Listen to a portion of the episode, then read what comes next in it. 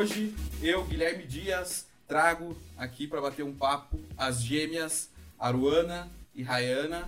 Elas são as fundadoras do canal Tudo em Dose Dupla e nós vamos falar sobre marketing de influência, como ganhar dinheiro através da influência nas redes sociais. O que antigamente, nos anos 90, 80, antes da internet, era muito difícil, quase que impossível para pequenas marcas, anunciantes locais trabalharem com influenciadores, porque o que a gente tinha eram influenciadores celebridade, né, na televisão, no rádio, na revista. Hoje, com a internet, tornou possível as pequenas marcas, as marcas locais, aproveitarem dessa ferramenta que eu considero uma ferramenta fantástica no marketing. Vou pedir para vocês se apresentarem, contarem um pouquinho da história de vocês para a gente entrar no conteúdo. Eu sou a Aru. Eu sou a Rai. A gente começou na internet há muitos anos atrás. A gente tinha, acho que, uns 20 anos por aí. A gente tá com 28, então já faz bastante Oito tempo. anos de trabalho já. E a gente começou na época, a gente fazia faculdade. A gente tava no último ano da universidade fazendo serviço social pela EPG, juntas. e aí a gente sempre gostou, assim. De, na época a gente trabalhava muito com fotografia. A gente sempre foi muito envolvida, assim, com essa parte tecnológica. E aí a gente gostava muito e a gente sempre teve vontade de criar uma página para falar sobre moda, que também era um assunto que a gente gostava bastante. E aí, na época, né, era bem famosos os blogs, não tinha muito. Instagram acho que nem tinha na época, né? Tinha quando a gente fotolog, começou. É, fotolog. era essas Blogger. páginas, assim, blog, enfim, até a gente começou com uma página de blog, né, Rai? E a gente postava sobre moda, Quando as pessoas tinham paciência de ler ainda, né? Pra, É, pra que hoje em as dia as pessoas internet. É. menos paciência para ler. E aí a gente começou com uma página, produzindo conteúdo escrito mesmo, com fotografia, enfim. E aí passou alguns meses a gente criou o canal no YouTube. Então a gente entrou assim na internet mesmo, o nosso forte foi o YouTube na época. E começamos a gravar vídeo na época a gente não entendia polufas assim sobre a internet, sobre como fazer, a gente só tava fazendo. Então era bem amador, né, Rai, no início. E aí a gente, mas a gente deu continuidade, a gente tava no último ano da faculdade, então a gente tava ali naquele momento de transição, de sair da faculdade e ir pra, né, pra vida profissional, então a gente tava meio perdidas, mas a gente gostava, então a gente foi tocando. As duas coisas no início era completamente hobby, não tinha nada assim, a gente não tinha visão profissional ainda de profissionalizar o trabalho. E aí a gente se formou na faculdade e a gente ficou vem aquela fase do desemprego, né, quando você sai da faculdade, fica meio perdido. Mas a gente já tinha começado, então a gente resolveu continuar tocando. E a gente focou bastante no canal, né, no YouTube, que acho que foi quando tudo deu boom, assim, pra gente. Que, na verdade, quando a gente criou o, o, o YouTube, ele era bem diferente, né? Era uma plataforma bem diferente do que é hoje. As coisas funcionavam de forma diferente, então o nosso crescimento lá foi muito rápido. Porque a plataforma era entregava muito mais, era mais fácil de crescer quando a gente entrou. E parece que quanto mais entra gente na internet, mais ficando Mas fica difícil, desafiador. é. desafiador de você se destacar no- nesse Mais mar. concorrência, né? Você mais tem mais programação. E as plataformas também vão mudando, né? Vão constantemente se atualizando. A gente tem que ir atualizando junto, né? Então, quando a gente entrou na- no YouTube, foi bem mais fácil crescer. Então, a gente. E como assim, a gente estava muito dedicada só no YouTube, que era a nossa ferramenta principal, a gente criava muito conteúdo pra lá. Muito, muito, A muito. gente postava três vídeos por semana, né? Quando vocês estavam na. Vocês entraram na faculdade que ano? Foi 2012. 2012, 2013. por aí. 2012, 2013. Vocês entraram juntas, certo? Juntas. juntas. Sim, e passamos juntos no vestibular. No E mesmo a- vestibular. Aham, estudávamos na mesma sala, então foi tudo junto. E aí, quando a gente se formou, a gente tocou nesse um ano que a gente ficou depois da faculdade, né, formadas, é, a gente cresceu muito. Então, no YouTube, em um ano, a gente conseguiu 100 mil seguidores. Mas vocês conseguiram focar depois da faculdade. Dentro da faculdade Depois- vocês faziam alguma é, a gente coisa? tu- não era, Dentro, é, era meio que tu- tudo junto, assim. Então, a gente dava o nosso jeito de estudar na eu- universidade e também criar conteúdo. Porque a gente cria muito, né? Que o negócio Sim, certo. Então, é, a e gente pra gente ser duas também, né, E facilita. vocês, facilitou. já, e vocês já pensavam, quando, quando estavam na faculdade, quando começou na época do blog, falar de moda, vocês já tinham um objetivo de se tornar influenciadoras digitais? Não. Vocês já Não. tinham o objetivo de ter uma audiência, seguidores, ou vamos Não, a produzir gente, dentro do que a gente tinha muito desejo de compartilhar, mas isso de ser influenciador digital não, Não se falava né? Não se falava disso. é. Então a gente queria compartilhar. Até porque quando a gente criou foi logo após que nosso pai faleceu. E a gente queria criar uma coisa pra distrair a cabeça. E não com o objetivo de virar trabalho. Então a gente queria um passatempo pra distrair a cabeça, pra focar em outra coisa, pra superar aquela fase. E a gente criou e foi tomando uma proporção muito grande, porque como eu falei, antigamente era mais fácil, né? E como a gente só tinha o YouTube, a gente só focava no YouTube, porque a gente não tinha Instagram, nada disso. Eu acho que Quer nosso dizer, celular nem tinha suporte é, pro Instagram, né, pro aplicativo. Era mais fácil, entre aspas, né? Digamos que a, a- a plataforma YouTube em si, ela era bem diferente do que ela hoje. Eles dificultaram bastante você trabalhar com a plataforma hoje em dia. Mas era muito difícil porque a gente não, não tinha conhecimento, é, não tinha ninguém pra gente conversar. Hoje em dia, né, você consegue conversar com outros influenciadores, até no próprio internet você consegue aprender muita coisa. E na época não se falava sobre isso profissionalmente. Então, muito do que a gente fazia era assim, a gente descobrindo sozinha. Então, Mas a gente ia tentando. a dificuldade era é, com a ferramenta YouTube ou com produção, luz, é, como usar câmera, que formatos? Era- O que era mais complicado? Era também essa questão da produção, né? Porque a gente não tinha suporte, a gente gravava em casa, então era uma coisa super amadora. E a gente sentia essa dificuldade na produção, mas também de como fazer a plataforma trabalhar pra você, sabe? Tipo, no sentido de entregar o teu conteúdo, técnicas pra você usar ali na hora de postar, que ajudam no teu engajamento. Então, esses detalhes que a gente foi aprendendo com o decorrer do tempo, porque não é só gravar um vídeo e postar lá. Tem, Até é, porque tem vocês, todo... na, na época, vocês começaram sem grana isso. Sem nada. O, o- o trabalho de vocês começou a se pagar muito tempo depois. Sim, a gente, na verdade, a gente ficou produzindo conteúdo durante uns quatro anos sem lucrar nada. Então, o nosso lucro foi depois de quase, quase, quase cinco anos produzindo. Eu- Lucro, assim, considerável, que a gente pode chamar de trabalho, isso né, sustenta a minha casa. Antes eram uns lucros assim. É. Você sabe que eu gosto de usar muitos exemplos para clientes de marketing digital. O cara vem, contrata a agência e ele quer em três meses, seis meses que esteja que ele esteja milha- é, milhares de seguidores, que as plataformas ele estejam bombando. Eu sempre uso o exemplo do Whindersson Nunes. Agora vou usar o exemplo de vocês. Eu não, eu não sou muito fã do, do conteúdo dele, mas eu acho que ele tem todos os méritos Com certeza. e eu vi uma vez um documentário, sei lá, se era um próprio vídeo dele no YouTube, falando que durante, sei lá, 5, 6 anos, só a mãe dele via os conteúdos dele, né? Aham. E, e ele não deixou de produzir, não deixou de produzir. Aí eu acho uma falta, é, aquele mesmo, uma falta de sacanagem, né, de você menosprezar o trabalho do cara e falar que ele teve sorte, que ele, que ele do dia pra noite ele explodiu Sim. e virou quem ele é. Uhum. Não, teve trabalho pra Com caramba. certeza. Teve muito trabalho e que não era reconhecido, que ninguém via. Então não tem mágica, tem trabalho. Vocês Sim. mesmo, cinco anos pra começar a virar um trabalho. Sim. né? Que era um hobby, virar um trabalho de verdade. Aham, No YouTube a gente produzia muitos vídeos, então nosso foco era 100% YouTube. A gente até hoje a gente percebe que a gente demorou muito pra ir pro Instagram. Na época, né, a gente focou bastante, mas isso foi bom porque é como o YouTube são vídeos longos, então são pessoas que te assistem porque elas realmente elas querem te ouvir falar. Não é tipo igual, por exemplo, rede social, Instagram que é mais rápido, as pessoas acabam vendo conteúdos ali que às vezes elas nem queriam, mas elas estão vendo porque é rápido, É então ela né? assistiu. É. Exatamente. Então no YouTube é diferente o público, porque se ele tá ali é porque ele tem interesse em te ouvir falar, porque são vídeos longos, tem que dedicar um tempo ali do dia pra sentar, pra te ouvir.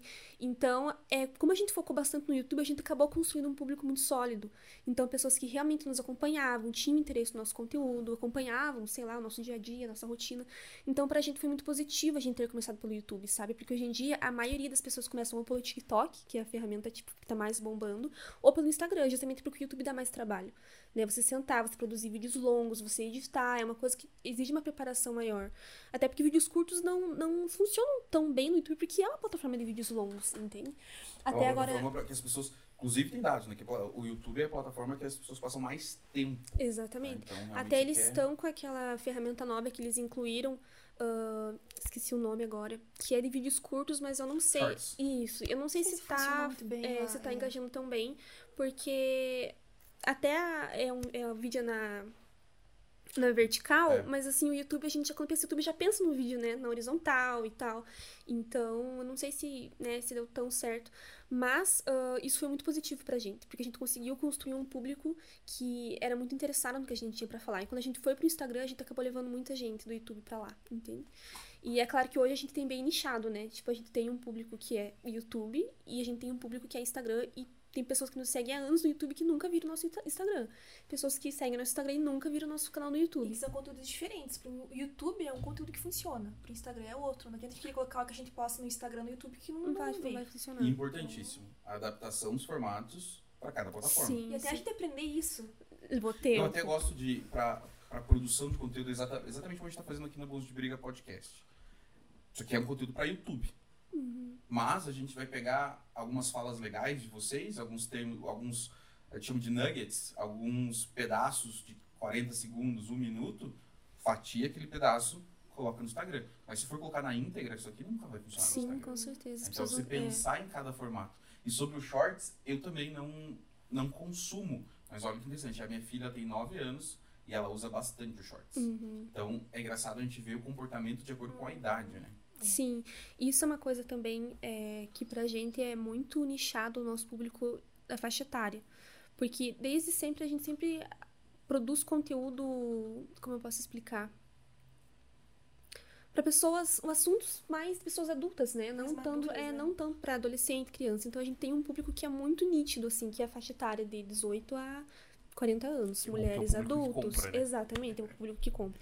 Então, hoje em dia, isso é até uma coisa curiosa, que às vezes é, muitas marcas e empresas acabam contratando influenciadores que têm muitos seguidores e acabam esquecendo de né, ver qual é a faixa etária desse público, se é um público que vai comprar o produto que eles estão querendo anunciar. Acho fantástico. Vou até fazer uma vírgula que- antes de a gente entrar nesse assunto, que é o tamanho dos influenciadores e o pensamento estratégico das marcas por trás disso.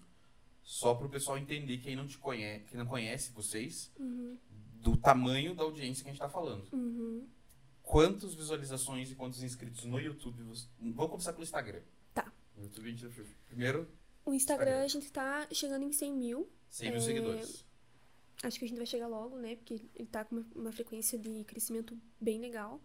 Mas a gente tem um engajamento muito bom desde quando a gente tinha bem menos. Então a Uhum. gente percebe que é um público fiel, que o perfil tá crescendo, vai crescendo né, as visualizações, os likes e as pessoas que já estavam com a gente estão permanecendo. Atenção, Então, atenção, você que quer ser blogueirinha, você que quer é, ser digital influencer a todo custo, não adianta comprar seguidores, porque você não vai ter isso. não adianta, entendeu? verdade. Você vai lá comprar os seguidores, você pode ter 100 mil seguidores, e aí você vai apresentar o relatório para uma marca, É terrível. você falou com 100 pessoas. Verdade. Então, no Instagram a gente tá chegando em 100 mil. No YouTube a gente tá com 215 mil. Por aí. 215 mil seguidores. Isso. E, e as visualizações, elas, a gente sempre fala que tem que bater uma métrica lógica, né? Então, é claro que a gente tem 90, por exemplo, 100 mil seguidores no Instagram, não tem 100 mil visualizações no Story. É um- Sim, sim. Tem pessoas que acompanham só feed, tem pessoas que acompanham só Story, tem pessoas que acompanham Reels. Mas tem que fazer sentido os números, né, que aparecem ali. Não adianta você ter um perfil grande, mas a, a quantidade de visualização não, não corresponde com, né, com o tamanho do teu perfil. Então tem que ter ali um mínimo, né? Isso Pra é fazer sentido. exatamente isso é a importância de você desse tempo que a gente levou pra crescer, sabe? Porque a gente foi insistindo e tal, foi insistindo, insistindo até que a gente construiu uma base sólida. Relacionamento. As Exatamente. pessoas querem, as pessoas sentem falta quando vocês. Tenho certeza, se vocês ficarem dois dias sem postar, já As vão pessoas ficar perguntam, desesperados. O que aham. aconteceu com direct, o pessoal fica Sim. desesperado. E uma coisa que a gente focou muito nessa questão de crescimento da internet, porque hoje, por exemplo, o Reels é uma ferramenta muito fácil de você viralizar. Então, se você coloca uma música ali que tá em alta e um conteúdo legal, você pode viralizar e, e esse vídeo que viralizou vai te levar seguidores. Isso é, né, tá interligado. Então, hoje em dia, é, é, é mais fácil você viralizar, viralizar no Instagram e crescer. Só que a gente sempre conversou entre nós que tipo de crescimento a gente queria, porque tem pessoas que crescem muito rápido, estouram em seguidores e ganham um perfil ali super, né, super acessado e tal. Mas você não acabou não se tornando referência em alguma coisa. Então a gente sempre quis ser vistas de uma forma que a gente fosse referência em algum assunto. Então as pessoas. É esse tipo de, de crescimento que a gente queria. Talvez a gente pudesse traduzir isso numa, numa falta de um planejamento estratégico, talvez numa falta de um pro- projeto editorial. Isso, Vocês têm um exatamente. projeto Sim. editorial sólido desde o começo, quando vocês estavam lá a no gente blog. não queria só crescer em números e bombar. A gente queria que as pessoas nos olhassem como referência em alguma coisa. Até porque se você criar uma página de meme, só meme é capaz de você crescer muito rápido. Exatamente. Mas- Então, que tipo as pessoas. De que forma as pessoas estão te enxergando? De que forma elas estão te entendendo na internet? Elas olham o nosso perfil, o que, que elas enxergam quando elas acessam o nosso perfil? Isso que a gente sempre se perguntava. Se isso vai, vai levar um caminho mais longo, vai levar. Vai valer a pena? Vai. Então, qual caminho vocês querem seguir? E a gente sempre buscou seguir, remar contra a correnteza pra gente, pra gente se tornar referência em algum É assunto. ser autoridade. Tem que ser autoridade em alguma coisa. Que é um tipo de, de, de referência diferente na internet. Que você só ter um monte de seguidor, ali, um monte de, né, de números, mas você não é autoridade em nada, você não é referência em nada. Então, sabe, a gente sempre se preocupou muito com isso. A gente conhece perfis que cresceram assim muito rápido, que entraram na internet muito depois de nós, já estão muito maiores, mas que você olha. É só um perfil com muitos É só números, aquela entende? reprodução de vídeos em alta. Tipo, reprodução do que tá na moda, reprodução de dancinha, reprodução. Nada contra quem faz dancinha, tá, gente? Não tenho preconceito. Mas, assim, você, a gente sempre fala que produzir conteúdo é muito além de você gravar o que tá em alta. Sabe? De você fazer o que tá bombando e tal. É você realmente conseguir fazer as pessoas pararem pra te É ouvir. ter uma entrega. Exatamente. É agregar valor, gerar valor para a tua audiência. Sim. Você pode ser ali, ter um entrete- entretenimento no meio do caminho, dar uma risadinha e tal. Mas que, que valor que você está entregando? Exatamente. Eu acho que isso é muito importante não só para influenciador, mas como para as marcas também. Elas precisam pensar que valor que eu estou entregando no meu conteúdo. Uhum. E a gente percebe é, que há uma preocupação muito grande das marcas é, com o que elas estão atrelando a marca, entende? Então a gente já sempre a gente sempre passa por seletivas, né, para campanhas, enfim, principalmente com grandes marcas. E é muito nítido o como é a imagem que você passa no teu perfil importa para as marcas, além do, do teu público, além do que você pode oferecer de, de alcance, de engajamento, entende? Então, é, a gente tem muita segurança nessa questão, porque a gente sabe a imagem que a gente está construindo. E a gente preza muito por essa imagem. A gente sabe que se a gente trabalhar com. A gente, a gente tem as marcas que é o nosso ideal para trabalhar. Tipo, ah, eu tenho o sonho de trabalhar com essa marca. Qual é o perfil dessa marca? Então, eu vou construir um perfil que, que encaixe com essa marca. Exatamente, está de acordo com esse projeto editorial que vocês Exatamente. definiram lá na faculdade. Exatamente. Então, até a gente passou por essa transição, né? Voltando a falar da faculdade. A gente passou por essa transição de sair do serviço social e trabalhar com a internet, que foi uma coisa que a gente nunca imaginou, porque são coisas totalmente diferentes. Até quando a gente ficou um ano, né, focado no YouTube, que foi quando a gente cresceu pra caramba. E aí a Rai foi fazer residência, né? Então ela fez. Foi dois, foi dois anos residência? Dois anos eu fui fazer não porque eu tinha dúvida que eu não queria internet, mas porque era uma experiência que eu queria ter. Desde a época da universidade eu queria fazer a residência, que é algo totalmente focado pra parte hospitalar, área da saúde, que é uma coisa que eu queria viver, assim, essa experiência, até porque eu sabia que seriam só dois anos, né? E esses dois anos a Aruana ficou meio que segurando as pontas sozinha, assim, do nosso negócio da internet, porque a gente não podia parar, a gente não queria parar, né? E aí eu fiz a residência ao mesmo tempo que eu tava na residência, que era um negócio super intenso, que você entra em plantão 7 horas, sai 8 horas da noite, todo dia, final de semana é feriado. Ainda assim eu dava meu jeito de fazer algo com ela. Porque a gente fechava trabalhos onde as marcas queriam as duas, porque se eles fecham com o nosso perfil, porque eles querem as duas, né? Gêmeas, então é, eu tinha que dar meus. é, me virar nos 30 pra continuar tocando com ela, só que percebia que não, não- eu não conseguia dar o meu melhor ali, porque eu tava dividida em duas coisas muito distintas, né? Que é o serviço social e internet, são coisas bem separadas. E aí, quando eu finalizei, me formei, eu já me formei já com a certeza do que eu queria, que era seguir com a internet. Então, finalizei esse ciclo que eu queria fazer e vou seguir na internet Eu já tava Luana. desesperada. Falei, Raina, pelo amor de Deus, É, você que daí já volta. Eu não tava- aguento tudo sozinho. Não aguento Sim, já tava mais. aparecendo trabalhos, eventos e um monte de coisa que eu precisava participar e eu não, não tava dando conta. E aí eu parei, E foi muito formei, interessante. E É. a gente abriu nosso estúdio daí, né? Foi. Foi muito interessante na época, porque ali a gente viu também a imagem que a gente estava construindo, que uma marca entrou em contato com a gente, eles tinham uma, uma campanha para uma data, a Rai não poderia estar na data, e eles não fecharam porque eles queriam as duas. Eles queriam as gêmeas, por ser tudo em dose dupla. Daí eles ligaram o tudo em dose dupla com o lançamento que eles iam fazer de dois produtos e tal. Então ali a gente viu a imagem que a gente estava construindo. E que isso assim, conta para as empresas, eles ol- olham todos os detalhes do perfil do influenciador. Não é só você ter números, mas é, é o que, que você pode agregar, sabe? E ali a gente viu, não, a gente tem que estar junto, não dá pra fazer as coisas separadas, porque a gente já construiu essa identidade. Até porque as marcas estão cada dia mais profissionais no marketing de influência. A gente pode falar que é uma, uma, uma, uma competência nova dentro do marketing, desta forma que a gente vê. É, eu, eu lembro de um caso de insucesso, antes, foi na época do blog.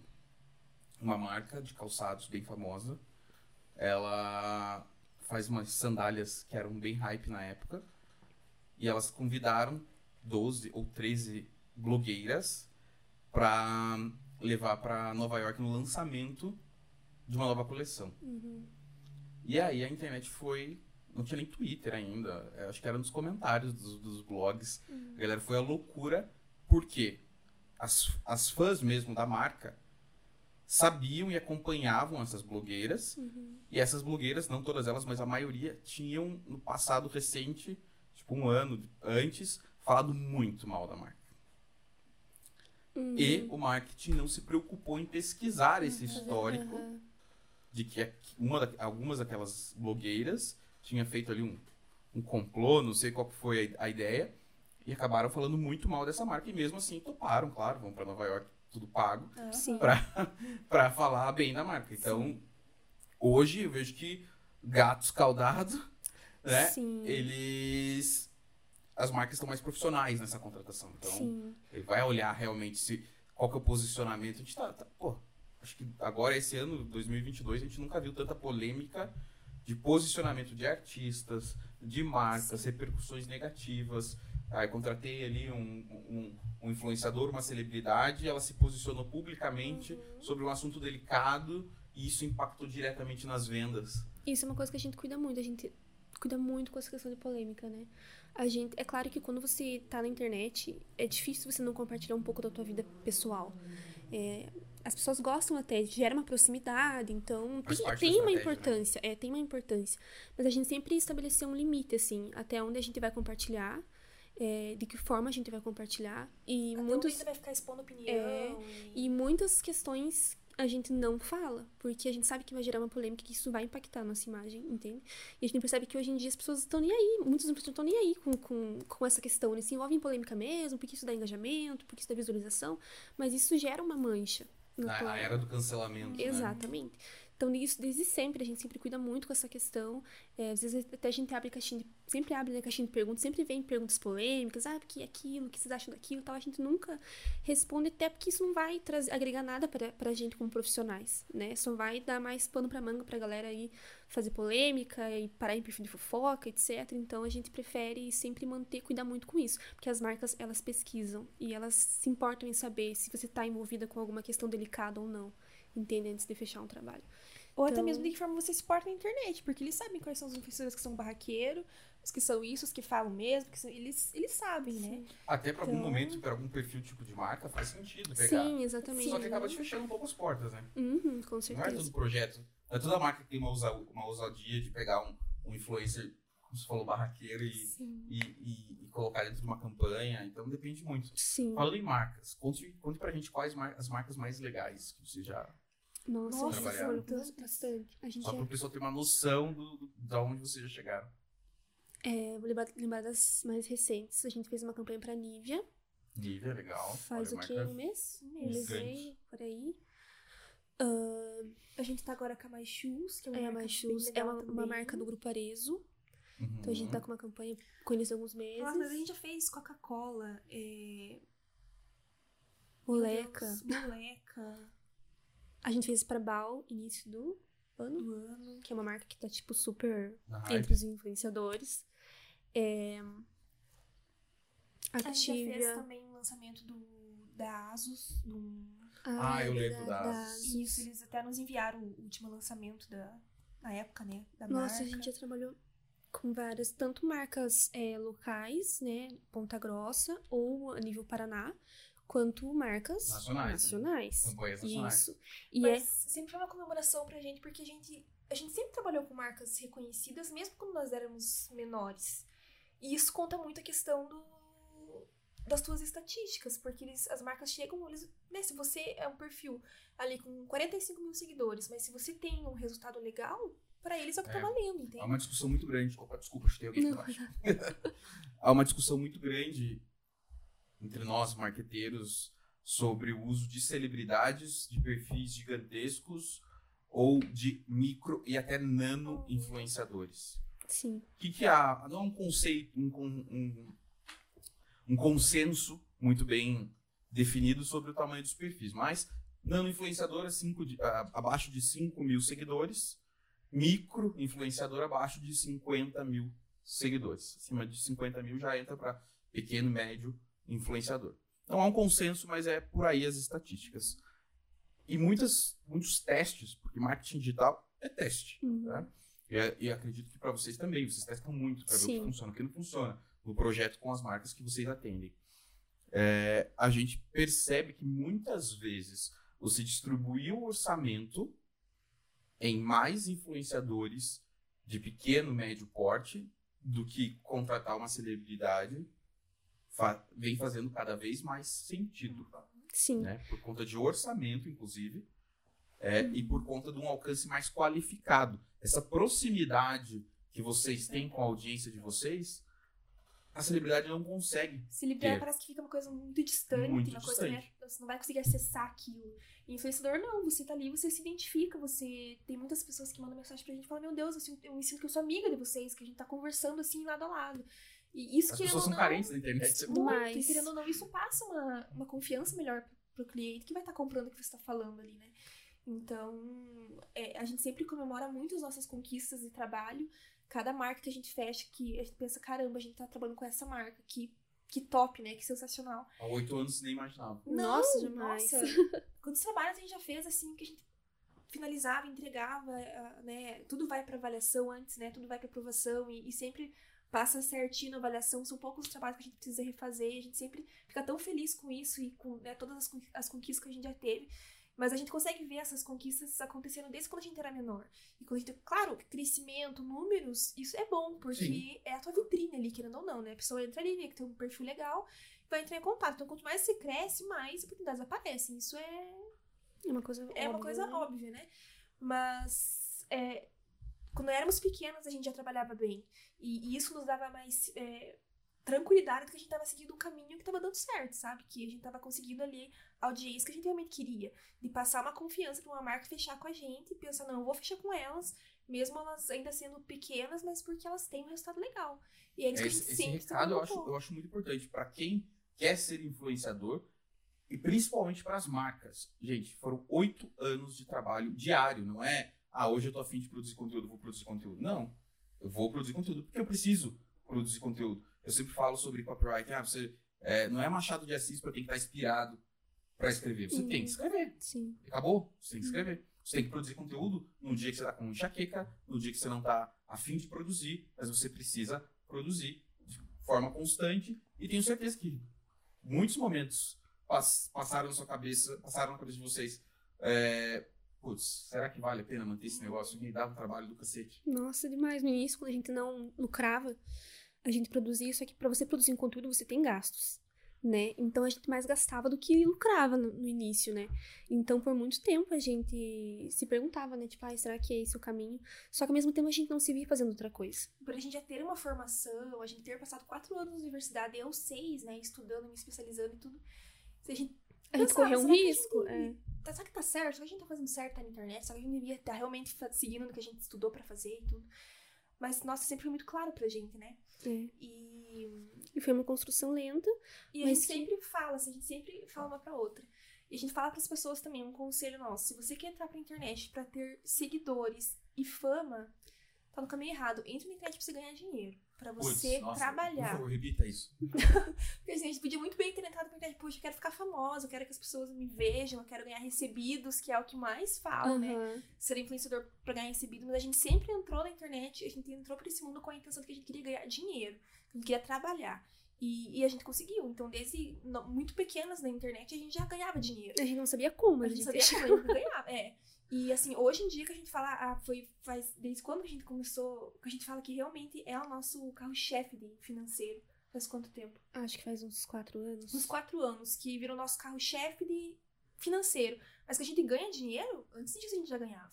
Né? E aí, é por isso que a gente tá na internet. Já a gente, projeto. exatamente, a gente quer entrar na internet pra ganhar dinheiro. E não entrar na internet pra ter fama, seguidores, pessoas olharem lá, ai, que bonitos, que legais, que, que lindo. Então, assim, né, você tem que saber o objetivo que você entrou na internet, entende? Muita gente entra hoje em dia pra ter fama, pra ganhar E recebidos. eu acho que isso causa. É um. Nossa, é um assunto para uma conversa com o médico, inclusive, junto. Isso deve causar um problema de ansiedade, depressão, Uhum. em quem talvez não esteja preparado para passar o que vocês passaram. Sim. O perrengue no começo, de Uhum. ter que colocar dinheiro, às vezes, que muitas vezes não tem para aquilo. É, você colocar é, a cara tapa, se, se expor e estar suscetível a críticas e ter Sim. que engolir essas críticas Uhum. responder às vezes, não causar polêmica. É, e essas pessoas não estão preparadas emocionalmente para isso Sim. e querem. Ah, eu quero ser. Eu me preocupo com meus filhos nesses assuntos, Sim. entendeu? A, gente sempre mesmo porque ela é recebe. boa, ela pode ser muito ruim também. É, então a é- gente sempre recebe mensagens de pessoas perguntando como que elas viram influenciadoras digitais. Sempre perguntam pra gente. Só que até a gente fica numa posição delicada de, de- não existe um roteiro, uma fórmula Uma forma mágica, um passo a a passo. seguir. É. E as, a- na internet, influenciador digital é a profissão do futuro, digamos. Todo mundo quer. Só que nem todo mundo nasceu pra isso. Né? Todo mundo acha que, ah, porque eu gravei um vídeo, porque eu criei uma conta no TikTok, criei uma conta no Instagram, eu posso ser influenciador. Tudo bem, você pode tentar, é, né? Há espaço para todo mundo. Mas a caminhada é muito difícil, é muito instável. Então, um dia você tá aqui, outro dia você tá aqui. Assim, você vai, porque a internet é isso. Você tem que estar preparado para isso. E da mesma forma, a parte financeira. Ser influenciador digital, você não tem ali um, um salário fixo certinho que todo mês vai Você cair não na sabe tua conta. ele A não ser que você tenha o seu próprio negócio, né? Exatamente. Que você esteja ali empreendendo de alguma forma. Mas trabalhar com marcas, com campanhas, com. É um- uma vida financeira montanha russa. Então você tem que estar sempre. ah, ah, Você tem que se acostumar com isso, e né? você tem que também aprender a ter uma gestão financeira. Exatamente, sabia? Entende? Isso foi uma coisa que ensinou muito pra gente. Quando a gente começou, é, a trabalhar com a internet nos ensinou a ter uma gestão financeira. Porque. É um negócio. é uma empresa. Exatamente, exatamente. Então, depois que a gente abriu o nosso estúdio, a gente vai fazer três anos de estúdio. Então, a gente tem todos os nossos gastos fixos, a gente tem tudo que precisa para estar produzindo conteúdo. Então, a gente precisa fazer uma gestão financeira para que isso funcione. Então, e por ser uma, uma carreira que um mês você trabalha, faz muitas campanhas, outro mês você faz uma campanha, outro você faz 300. Então, é uma coisa muito assim. Você tem que aprender a lidar com isso. E nem todo mundo está preparado. Então, como, acho, acredito como toda profissão tem seus prós e contras, trabalhar com influência digital também tem seus prós e contras. Se tivesse uma fórmula mágica, até pode, você pode criar um roteiro. Né? É, se for pegar o livro, tem um, um livro contando a história, sei lá, um livro bem legal chamado é, Empresas Feitas para Vencer, do Jim Collins. Ali ele conta tudo que na bagagem da vida dele é preciso fazer para uma empresa ter sucesso. Uhum. Você se fosse simples assim, você seguir aquele livro, decorar aquele livro, colocar em prática o que tá ali, você construiria uma empresa de sucesso, seria muito simples. Não é bem Uhum, assim sim. as coisas, né? É claro que existe um, né, a gente é, responde as perguntas até como perguntar, ah, dá dicas de como fazer o Instagram é, ter engajamento, como é que eu posso lucrar com o meu Instagram. Às vezes a gente responde, coloca uns tópicos básicos, assim, por exemplo, ah, você ter é, constância no teu conteúdo, você ter um nicho do que você vai falar, você ter um- uma preocupação com iluminação, com câmera, com áudio, fazer uma boa edição, ter uma foto ali de perfil profissional, ter uma bio bem esclarecida. Existem pontos específicos que é uma coisa, é um básico. Mas a produção de conteúdo, que é a parte criativa, de você produzir o conteúdo, de você é, mostrar para as pessoas, olha, eu tenho algo interessante para te falar, é aí que Porque o bicho nessa pega. parte da criação, da parte da criatividade que você vai se destacar. No meio desse mar de gente que tá na internet. Porque gente criando conteúdo ali tem a todo momento. Gente lançando conteúdo legal. Agora, você criar uma coisa que vai prender aquela pessoa até assistindo ali e que vai fazer a pessoa entrar no teu perfil de curiosa e te seguir e ficar ali é outra coisa, porque você aí entra a parte que realmente importa, que é a tua criatividade e você conseguir se destacar. Porque você só indo ali na né, seguindo o fluxo e fazendo as mesmas coisas, as mesmas coisas, você pode até ser visto, mas você não vai se destacar, entende? Mas a gente pode, pode afirmar que existe, vamos pensar assim, um caminho lógico a ser seguido, não é um mistério. Sim, Acho que você precisa ter, eu acho que a palavra é autenticidade. exatamente. É, a gente sempre usa essa palavra, É. seja autêntico, Autêntico. porque é Porque, e eu acho que às vezes as pessoas vão pensar, ah, eu quero ser influenciador digital. Talvez você tenha que buscar o que é a tua, tua essência, como pessoa. Agora, se você é um. Sei lá, você nunca bebeu na vida e você quer ser um influenciador digital de vinhos. Você tomou. Ou não, você toma vinho, sei lá, de vez em quando qualquer vinho serve. Você nunca fez um curso de vinho e você quer falar sobre vinho. Não faz o mínimo sentido. E as pessoas percebem. As As pessoas, que perce- estão assistindo, elas percebem quando você não manja o que você tá falando, ou quando você não, não, não é a tua essência que tá ali, você tá inventando personagem, as pessoas percebem. Porque tecnicamente tem muita coisa a ser ensinado a como ser um influenciador digital. Fresco, frequência de postagem, corte de vídeo, tempo de vídeo, como escrever é, o SEO pro YouTube, escrever o título, escrever descrição, é, qual frequência você postar no Instagram. Tudo isso é ensinável, Uhum. né? É ensinável você ter uma estrutura, vamos pensar assim, a, a- estrutura do prédio, você ensina. Agora, a decoração, o aconchego da casa é a tua autenticidade. É verdade. E até, assim, às vezes a gente sempre recebe as pessoas mandando, ah, é, olha meu perfil, o que, que eu preciso melhorar e tal. E é difícil porque às vezes a gente olha perfis e a gente vê que a pessoa ela quer falar sobre aquilo, mas ela não sabe falar sobre aquilo, entende? Então existe uma diferença grande entre você querer e você ter autoridade para falar sobre E isso. a gente até passou por uma transição assim, que quando a gente começou no, no YouTube, a gente começou a focar bem em maquiagem, né? Uhum. Na época era muito forte a automaquiagem, que você não precisa necessariamente ser um professor ali. É, foi quando começou a saber. surgir essa questão da mulher poder se maquiar sozinha sem precisar ir ao maquiador. Então a gente pegou bem o, o, assim, quando tava muito em alta essa questão, tanto que alguns assuntos a gente até foi meio pioneira, assim, no YouTube, né? Questão de maquiagens mais acessíveis e tal, né? Porque ninguém se falava de maquiagem barata. Então, né, eu lembro que um vídeo nosso que bombou, assim, foi um que a gente comprou vários produtos de maquiagem, assim, todo mundo poderia ter acesso, tendo uma viagem que a gente fez pra Porto Alegre. E a gente gravou o vídeo, o vídeo bombou. E na época não se falava sobre maquiagem acessível e automaquiagem. Então, na época a gente falava sobre isso no YouTube. Só que nesses oito anos muita coisa mudou, né? Muita coisa mudou. Hoje em dia, meu Deus, tem influenciadoras no Instagram que, que manjam, assim, num nível de maquiagem, automaquiagem. Eu acho que é um dos conteúdos, olha, não é o meu perfil, mas eu acho legal de ver e fico imaginando o trampo que dá fazer Gente, é aqueles uma challenges. Meu Deus, mas é absurda. muito legal porque, putz, fica muito. Só que a gente, um dia a gente se olhou e pensou, a gente já não é mais boa o suficiente pra falar sobre esse assunto. Porque se eu for entrar na internet pra querer saber sobre maquiagem, eu sei quais são os influenciadores que realmente ensinam pra valer. E a gente não se enquadra mais. A gente, o que a gente sabia ensinar, a gente já fez. Então, se a gente continuar seguindo nesse caminho de automaquiagem, a gente vai se frustrar porque a gente não, não tá mais no nível que hoje em dia a gente encontra no Instagram, sabe? E a gente começou a entender que o nosso foco era moda. Que era uma coisa que a gente gosta. A gente já falava, mas não- não falava. Sabe fala jogar o jogo, tanto. joga bem o jogo. E quando a gente focou nisso e deixou de lado a automaquiagem, que a gente entendeu que não, não era mais pra gente seguir nesse caminho, a gente decolou de uma forma assim. É. Nossa, muito legal, assim, sabe? Em relação a trabalho, a crescimento, a reconhecimento. E a gente começou a finalmente conquistar aquela autoridade que a gente queria em relação à moda. As pessoas começaram a olhar pro nosso perfil falar: Nossa, eu, preciso de uma ideia pra montar um look tal. Aí eu vou olhar no perfil das meninas se não tem alguma inspiração. Então a gente começou a entender que as pessoas estavam nos enxergando como autoridade no assunto, que era o que a gente tá pesquisando, procurando há tantos anos, caminhando tantos anos pra se sentir autoridade em algum assunto, e a gente conseguiu sentir isso em relação à moda. Mas a gente precisou ter essa, essa visão do que não tava mais funcionando. E essa honestidade de você chegar e, falar- e olhar pra si mesmo e falar, isso não é pra mim. Eu não sou boa o entende? É a mesma coisa que eu tentar falar sobre dieta fitness.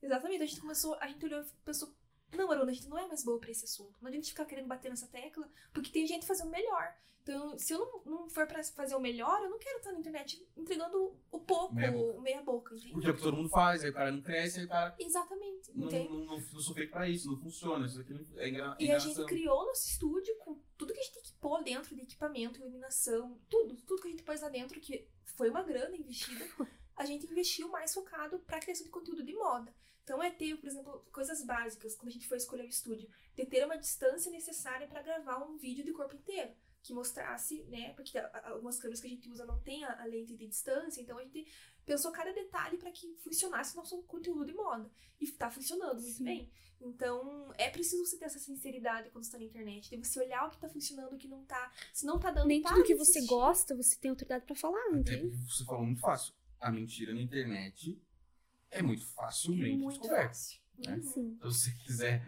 enganar alguém, até por um período passa, mas uma hora a casa cai. Uhum. né? A gente vê direto isso acontecendo, Sim, né? com certeza. Ainda mais na época de BBB. Sim, e, e as marcas percebem muito isso, muito, muito. Uma, uma das coisas que, é, até pra gente quando acontece, a gente fica muito feliz quando a marca, já aconteceu várias vezes, da marca chegar, a gente fazer a, a seletiva e a marca chegar e falar, "Ah, a gente fechou com vocês porque a gente gostou do profissionalismo de vocês.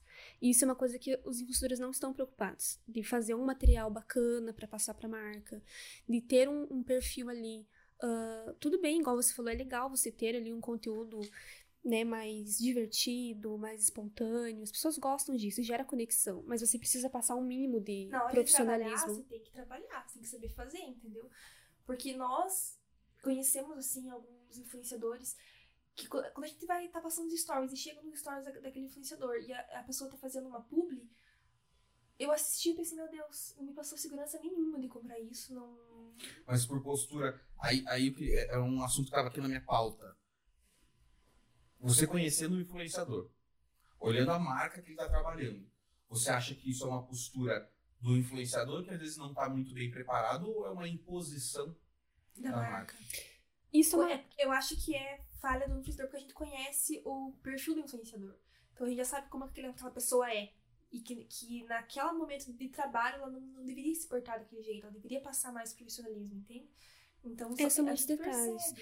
E, assim, é claro que quando você vai trabalhar com uma marca, principalmente grandes marcas, que já são acostumados a trabalhar com influenciadores, com campanhas, eles te passam ali um briefing pra você seguir, né? Com uma ideia do que falar, de como apresentar o produto. Mas eles não te passam Não te, não, um roteiro. né? exatamente, não tem assim, aí você precisa falar dessa forma e ser desse jeito. Eu acho que esse- essa, você. essa é exatamente. Ser você. Essa é a beleza do marketing de influência como ele é hoje, que é diferente de você fazer uma campanha com uma celebridade, onde você vai ter um roteiro de TV, é, que precisa ser aquele roteiro mesmo.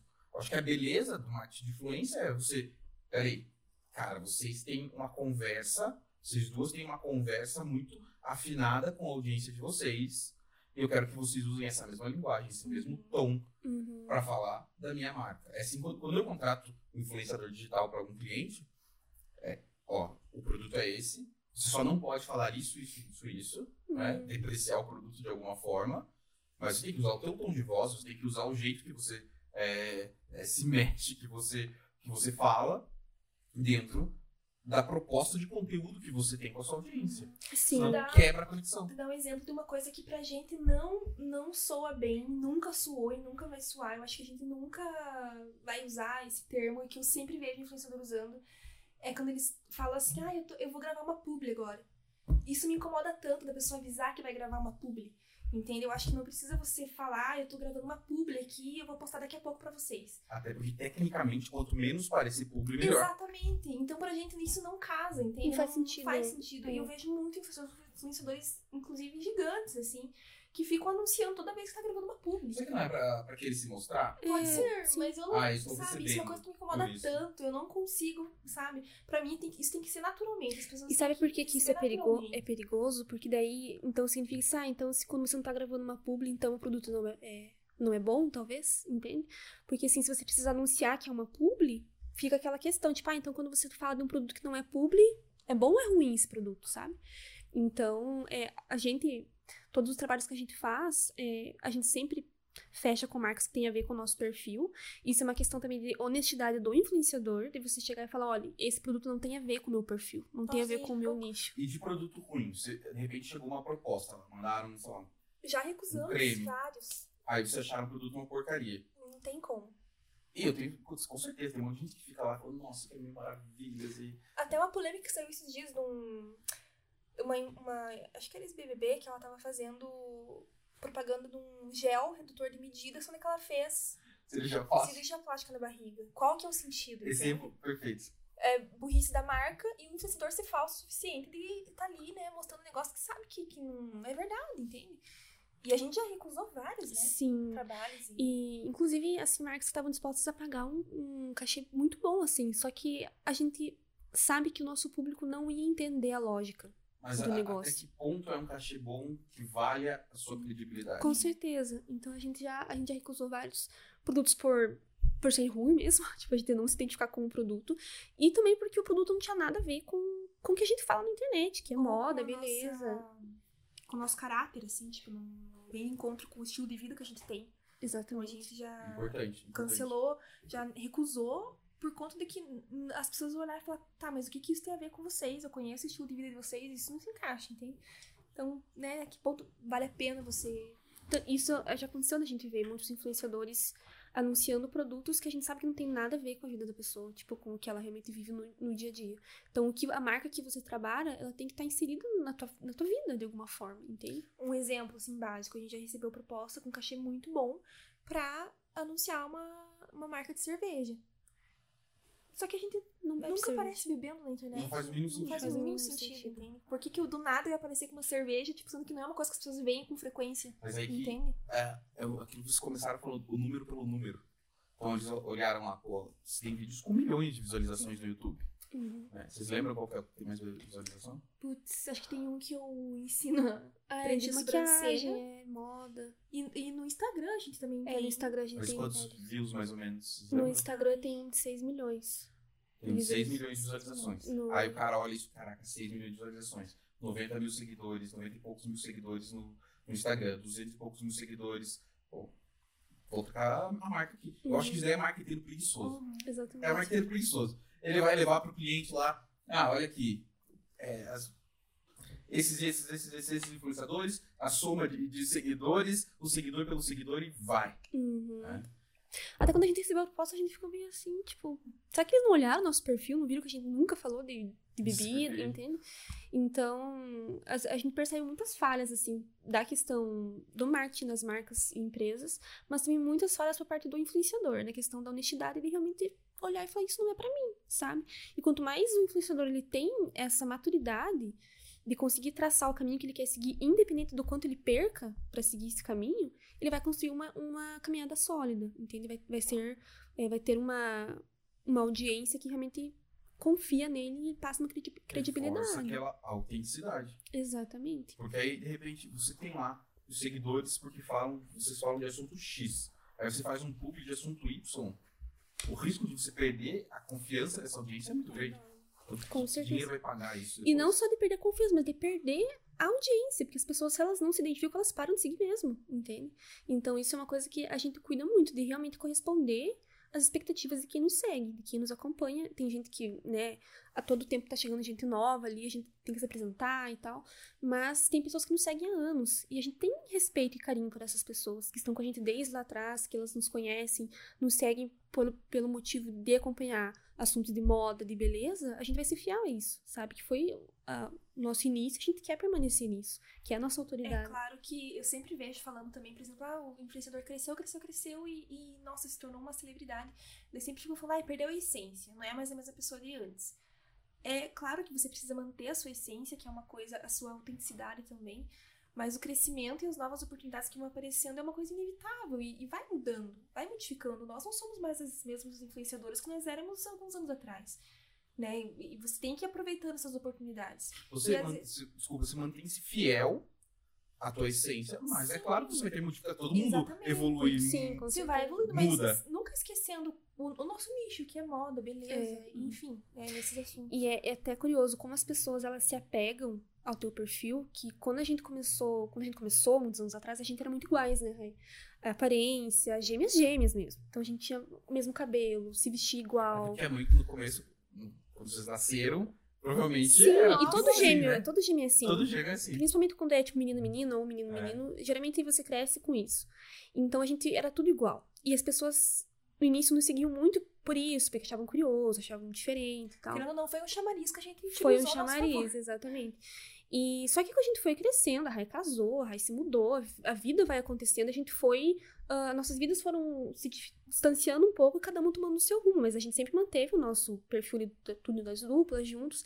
E como a gente enfrentou uma resistência das pessoas em permitir que a gente, cada um tomasse seu rumo. Um vida. E as pessoas mandavam mensagem, não, vocês não podem, a Rainha não pode morar em outra cidade, não, mas vocês não podem se vestir diferente, vocês não podem mudar o cabelo. Lembra quando a Rai ficou loira, né, a Rai? Quando ela ficou bem mais loira que eu, meu Deus, assim, tanto de mensagem que a gente recebeu das pessoas falando que, a gente, que ela não podia ter feito aquilo. Porque a gente é gêmeos, porque a gente tem isso e Como é que aquilo. vocês lidam com essa. Que é uma pressão. Sim, As pessoas querendo modelar a vida de vocês. Eu acho Sim. que a gente ser duas ajuda muito, porque a gente leva de um lado cômico, que a gente conversa uma com a outra e a gente dá risada assim das situações. Porque quando você é sozinho e você fica ali recebendo mensagens e pessoas falando coisas chatas e ruins pra você, você fica quieto recebendo aquilo e pensando. E a gente compartilha, chega uma mensagem falando, você viu aquilo lá que a pessoa falou? E a gente dá risada uma com a outra, É. eu acho que isso torna leve, a gente não, não liga, sabe? E acho que também a gente, a gente entendeu, né, esse lado das pessoas, porque as pessoas se apegam realmente a você de uma forma, às vezes que até assusta, né, como as pessoas se apegam a você. Mas a gente também teve a preocupação de passar a segurança pra elas de que a nossa essência não seria perdida. Então a gente né, gravamos vídeos pro YouTube, pro Instagram, explicando, ó, vai acontecer essa, essa mudança. Até quando a Rai foi pra Curitiba, a gente gravou um vídeo contando tudo o que aconteceria. Mas não se preocupem, porque o Tudo da Dupla vai continuar, vai ser dessa, dessa, dessa forma. Então a gente teve essa preocupação de, de passar essa segurança para as pessoas de que a essência que elas gostam não seria perdida, entende? E, e as coisas aconteceram de forma natural, né? E hoje em dia as pessoas até gostam, se identificam de sermos pessoas. Porque a gente é totalmente diferente de personalidade, de tudo. Então é bacana. é, foi uma transição importante pra gente e também, no, assim, nos capacitou de realmente impor, tipo, não. esse é o nosso trabalho, é assim que acontece, assado, porque se a gente cede demais ao público, a gente se perde também, entendeu? No que a gente quer produzir, em quem a gente quer ser na internet.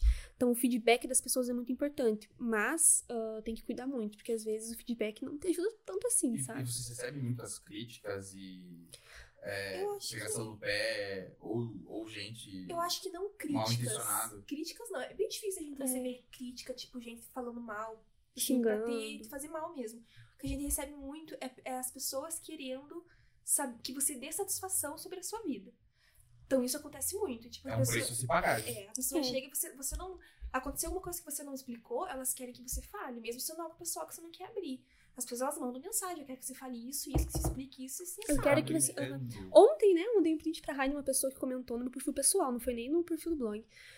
É, Quero que você grave um vídeo e tal falando sobre isso, isso e aquilo. Que era uma coisa Quero, super. Não, Sim. não assim, ai, por acaso você não podia, É, por favor, não, gravar um não, sobre. exigem que você É, exige. Porque se você tá na Então, internet, você tem que falar, independente Sim. se você coloca limites ou não do que você quer expor, entende? Você tem, que tem muita gente que acha que a internet é tipo BBB, assim, que você tá ali e você tem que expor 24 horas da tua vida, tudo que você faz. Tem influenciador que super faz isso e gosta, e se identifica de compartilhar a cada segundo do dia. Nós não, a gente sempre foi assim, é a gente tá aqui perfil. falar sobre moda, e beleza, a gente não tá aqui pra falar sobre a nossa vida, entende? Claro, às vezes a gente compartilha, sempre, né, dia a dia e tal, mas assim, é o que a gente acha aceitável, no limite. Agora, passou num limite que é muito pessoal, que é casamento, que é família, que é nossa vida mesmo, a gente, a gente segura, a gente não gosta de expor. Entende? Então, a gente sempre colocou esse limite e as pessoas que nos acompanham sabem que existe esse limite. É, mas mesmo assim, tem pessoas que não respeitam esse limite. Elas querem que você esteja ali expondo a tua vida 24 horas E por dia disponível pra ela. e disponível pra sanar todas as dúvidas que ela quer saber. Assim, dúvidas dúvidas pesadas, por exemplo, sobre o meu casamento, coisas super íntimas, as pessoas querem saber, entendeu? Coisa assim que faz sentido, As pessoas, Ficar pessoas falando. perdem a noção. Mas até a gente teve uma experiência engraçada que a Raina foi fazer uma campanha para pro Boticário, foi fim de semana passado ou retrasado? Foi agora. Não, foi retrasado. Retrasado. Ela foi pra Gramado com o Boticário pro lançamento de, um, de uma linha de perfumes lá. E era só pra casais. Então foram vários casais influenciadores. Então foi a Raia e o Marcos. E as pessoas estavam mais preocupadas em saber por que, que eu não fui. Do que aproveitar o que eu tava mostrando ali? Exatamente. Isso que eu tinha falado, falando, olha, é uma campanha pra casal, né? Então, por isso que tá, tá indo eu e ele e tudo. E, e eu tô indo representando, eu tô indo as dupla. Eu tenho muita coisa legal pra compartilhar com vocês. Elas não queriam, queriam saber o porquê. Por que, que eu não fui? Aí eu tive que aparecer e falar, ó, eu não fui por causa disso, disso, disso. Tá tudo bem. Você teve que dar essa satisfação. Sim, tive que falar para as pessoas pararem. Mas é uma Até, não, e até pra, pra manter essa proximidade. Sim, é uma satisfação do que eu acho né? ok, né? As pessoas querem entender por que, por que ela não foi. Tudo bem, né? Eu Uhum. acho que é até ok dessa, essa satisfação.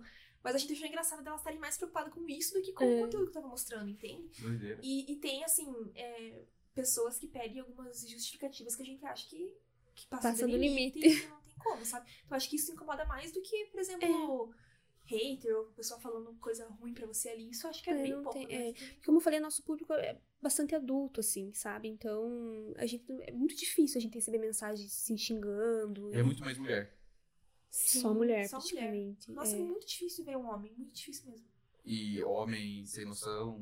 Ah, já aconteceu, já mas é aconteceu, mas é raro.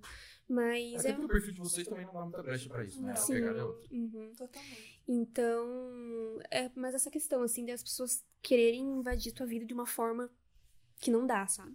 Porque crítica, assim, de xingamento e tal é muito difícil.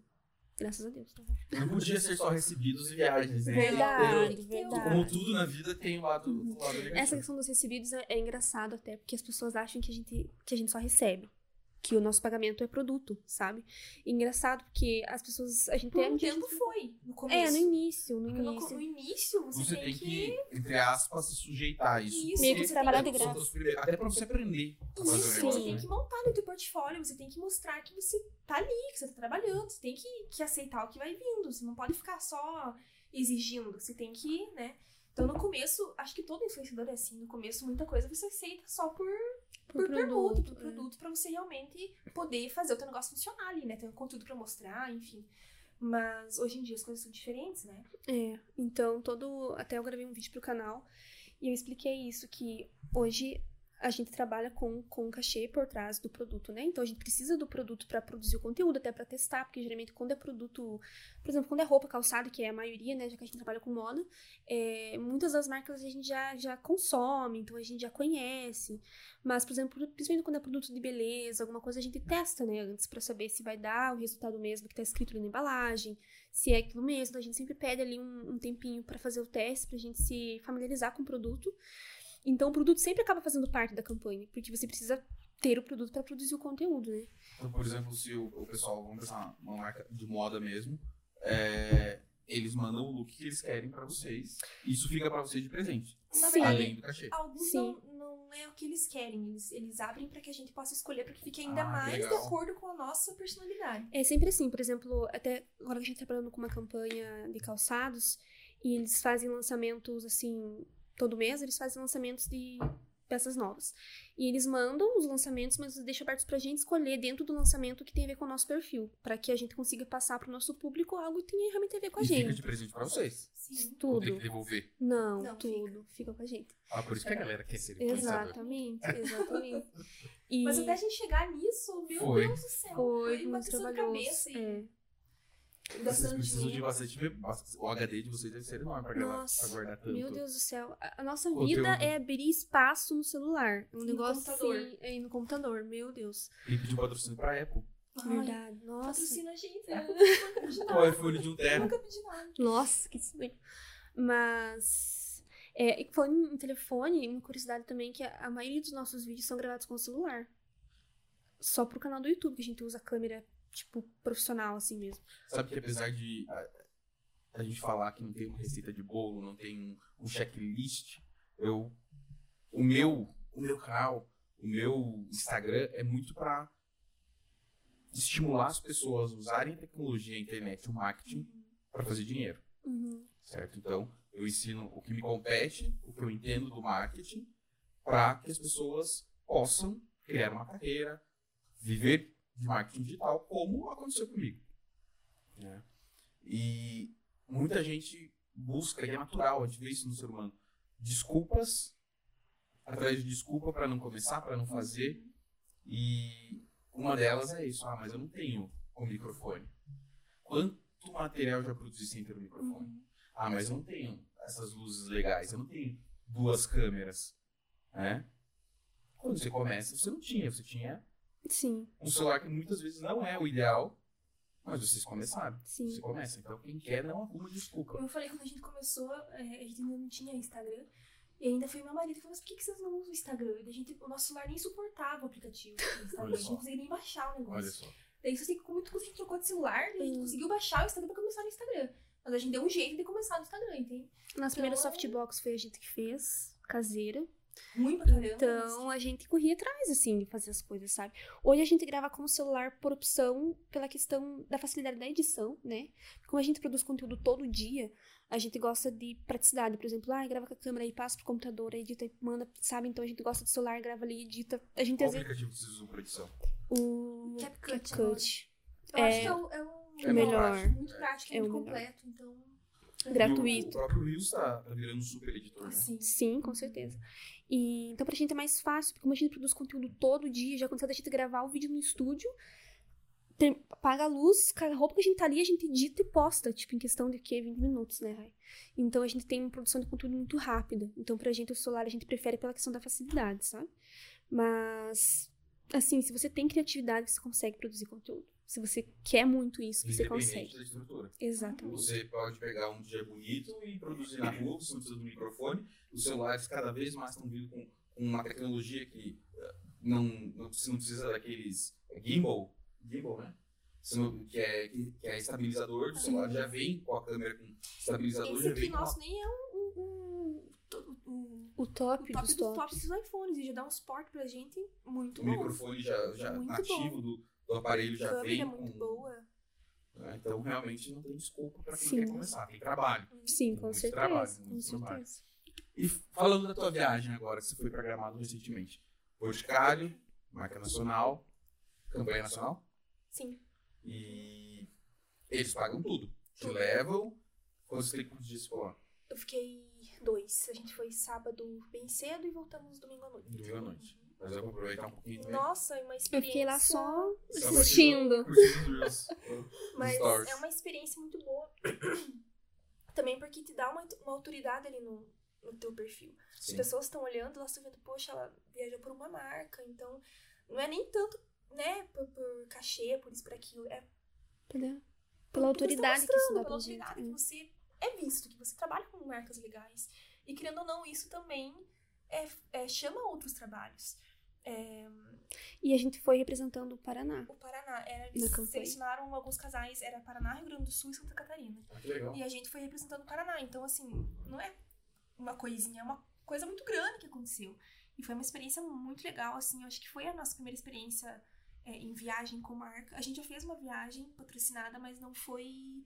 É, É a focado trabalho, em uma foi- campanha. Foi uma viagem que é, foi trabalhado com uma agência de viagem. A gente fez uma viagem de turismo. Então não foi assim, ah, estou viajando para trabalhar com uma marca. Pra fazer o trabalho Isso. lá. A viagem era. o- Isso, foi Isso. a primeira vez, assim, foi muito legal a experiência de você estar tão pertinho de uma marca, porque a gente conversou com, com o criador de algumas fragrâncias famosíssimas da marca. Então ele conversou com a gente, ele explicou como funciona todo o processo. A gente criou num laboratório de perfumaria um perfume, que eu inclusive dei para o Legal.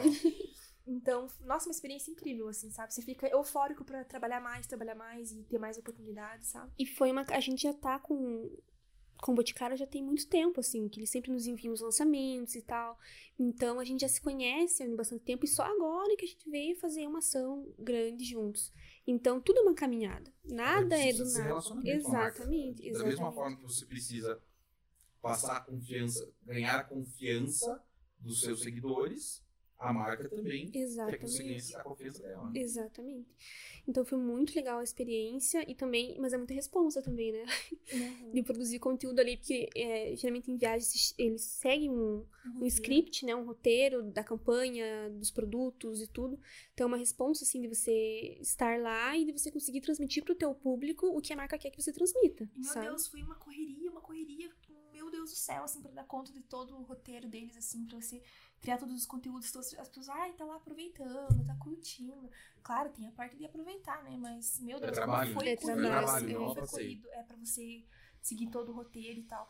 Mas foi, assim, nossa, uma experiência muito legal, muito bacana e é engraçado que quando acontece, quando a gente viaja, quando acontece uma coisa diferente, o quanto triplica os views, assim, de stories. É, é surreal do quanto Sim, as Muda. pessoas elas, elas amam ver coisa diferente. amam Amam. viver viagem. É uma coisa, às vezes, faz viagem boba assim, né? Tipo, viagem de fim de semana, os, as visualizações vão lá em cima, porque as pessoas elas gostam disso. Sai um pouquinho da curva. do Exatamente, sai. Uhum. Então foi muito legal esse fim de semana. Aí eu não apareci, né? Deixei livre pra Rai compartilhar, fiquei lá só assistindo. Pra gente é muito bom isso. A gente fala que é um. É um, um benefício que a gente tem muito legal de ter um perfil compartilhado, de sermos duas pra trabalhar.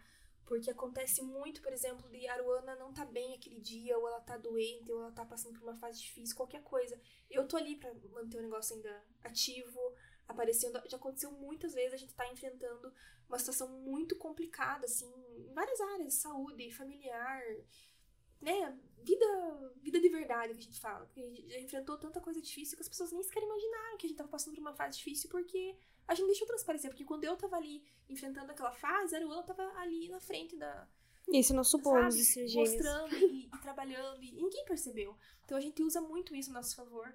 Até teve um, um exemplo de um. Foi ano passado, eu acho que eu e o meu marido a gente enfrentou. A gente teve um acidente de carro e que foi difícil assim a situação e aconteceu um monte de coisa naquela semana, foi uma semana horrível, assim, tivemos vários problemas. E, e a Aruana, falei, Aruana, não vou conseguir. Vi você aí, ela foi tocando e trabalhando e, e ninguém percebeu, ninguém ficou sabendo de nada. Depois, quando tipo, tudo aquilo tinha passado, tinha acalmado, eu voltei normalmente pra aparecer nos stories e tudo, e ninguém percebeu. A gente usa muito isso a nosso favor, porque a gente não gosta de ficar passando coisa ruim, sabe, na internet, ficar. Porque assim, na, na internet tem pessoas que estão ali e que estão torcendo por você, como tem pessoas que estão ali e ficam torcendo pra alguma coisa errada. Pra, pra acon- acontecer uma coisa ruim, e sabe? Então a gente sabe que existe esse tipo de pessoa. E a gente gosta muito de dar esse suporte uma pra outra, né? De- E a gente sempre gosta de como a gente fala que a gente compartilha depois que acontece, depois que foi resolvido. Então, é, a gente não é desse perfil de influenciador, tipo, ah, a pessoa tá acontecendo aqui, ah, tá acontecendo aqui. Tá. A gente não é esse perfil, sabe? Um outro exemplo muito que a gente sempre fala, que é um exemplo muito chocante que aconteceu. A gente, o nosso primeiro estúdio foi numa galeria ali na Nova Rússia, nosso estúdio hoje em outro lugar, que é, é. na Rua 15. Quando ela era na galeria, era uma galeria antiga que foi reformada e várias salas, e né, a galera alugava as salas para trabalhar. E nós tínhamos a nossa sala, nós fomos as primeiras a alugar lá, né? E a gente tava lá, o estúdio, né, tinha tudo os nossos equipamentos lá dentro, tudo que a gente usava tava lá dentro. E um belo dia a gente, pra ver como as coisas acontecem do jeito que tem que ser, a gente sempre ia um, um horário fixo pro estúdio, que acho que era duas horas, né? E aquele dia a gente resolveu não ir naquele horário. E a gente antes foi comer no restaurante. A gente foi no Jerônimo comer. E a gente foi depois. E quando a gente chegou no estúdio, a Aruana foi abrir a porta, ela empurrava a porta não abria. E a gente, por que essa porta não abre, né? A gente empurrando, empurrando, não abria. A gente entrando, empurrou com força. Quando a gente entrou, tinha o teto de gesso tinha desabado. Meu Deus. Sobre toda a sala. Tava, era só entulho, a sala inteira. Quebrou notebook, equipamento, Quebrou, tudo. Desabou. Desabou. O teto de rebaixamento de gesso tinha caído inteiro na sala. Se tivesse alguém. E eram umas placas dessa. Quebrou mesa no meio, imagina Quebrou a nossa mesa no meio. Tipo, imagina se a gente tivesse lá dentro, ah, tinha quebrado a nossa cabeça, entendeu? A gente tinha morrido, não tinha explicação. Quando a Ana abriu, a gente viu aquilo, tudo destruído, tudo. A gente tinha. Tava tudo embaixo de entulho a gente ficou em estado de choque, daí o pessoal das outras salas saiu correndo e aquele desespero, e a gente ficou até tarde na noite, assim, catando entulho, tentando tirar, salvar o que a gente né, tinha lá dentro. E em nenhum momento a gente pegou o celular e falou, ai gente, olha aqui, desabou meu estúdio, o que aconteceu, entendeu? E muitos influenciadores fariam isso, de sair mostrando. Documento a desgraça na hora, hum, na hora, porque dá visualizações, né? uma coisa mais grave. As pessoas gostam de ver coisa polêmica, então as pessoas já vão compartilhar. Eu lembro que a gente se olhou uma pra outra e falou: o que a gente vai fazer? Até a gente conseguir processar o que a gente ia fazer, qual tinha sido o tamanho do dano que a gente tinha recebido com aquele desabamento, né? Enfim, a gente ficou 15 dias, né? Até acabar todo o processo e. e nossa. a gente tava com campanha que a gente teve que pausar, porque a gente não tinha como produzir conteúdo. Então até foi. Até recuperar, tipo, notebook, tinha pro concerto, hum. outras coisas que. E meu notebook nunca mais foi o mesmo. E outras coisas que a gente precisou pegar, é, comprar de volta e, enfim, né? Pra montar de novo tudo que a gente tinha. Várias coisas a gente perdeu, né? Até hoje a gente só não foi parar.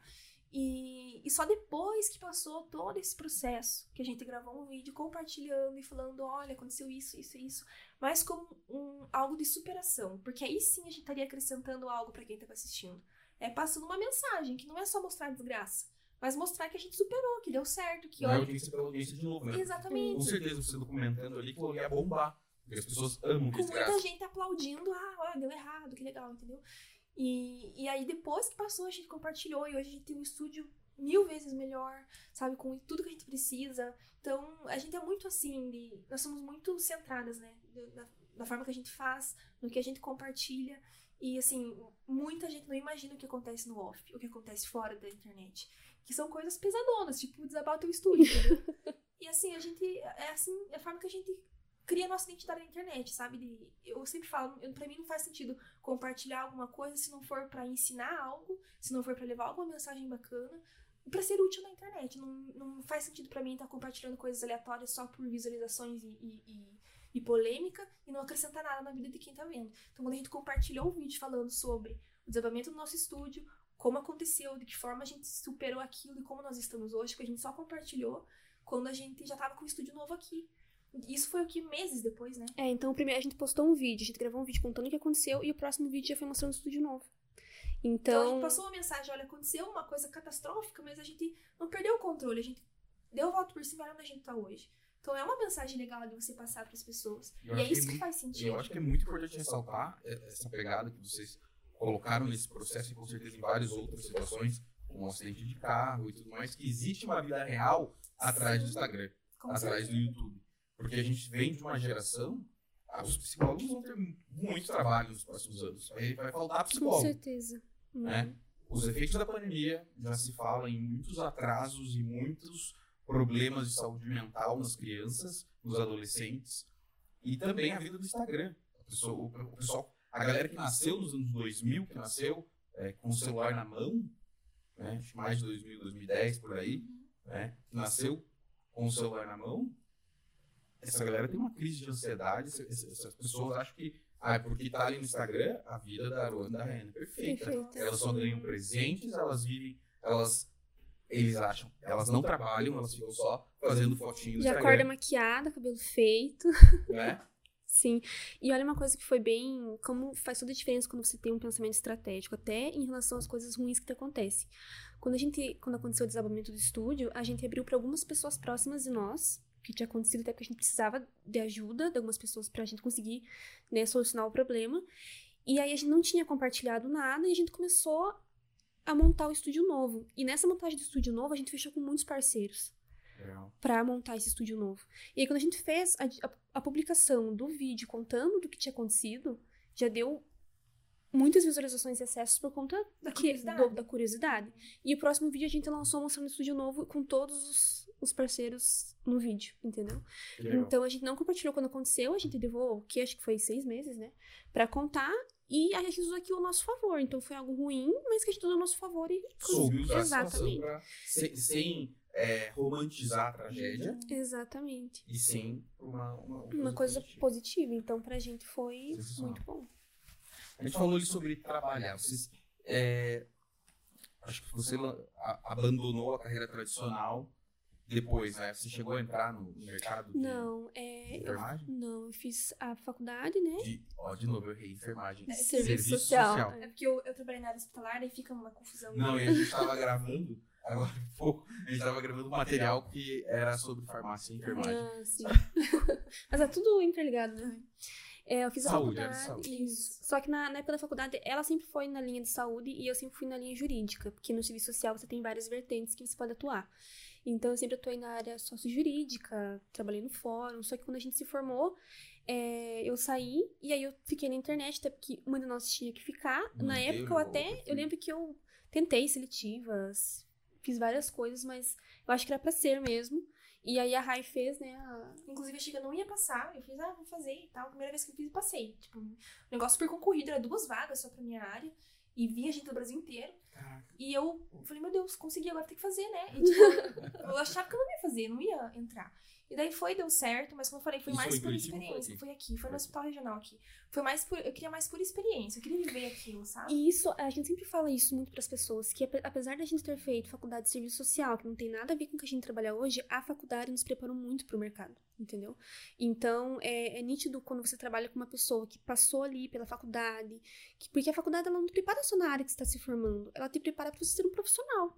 Então, muitas das coisas que a gente aprendeu na faculdade, né, a, a gente acabou lev- leva isso até hoje pra nossa vida A profissional. gente sempre fala, eu sempre falo para as pessoas que querem trabalhar com internet.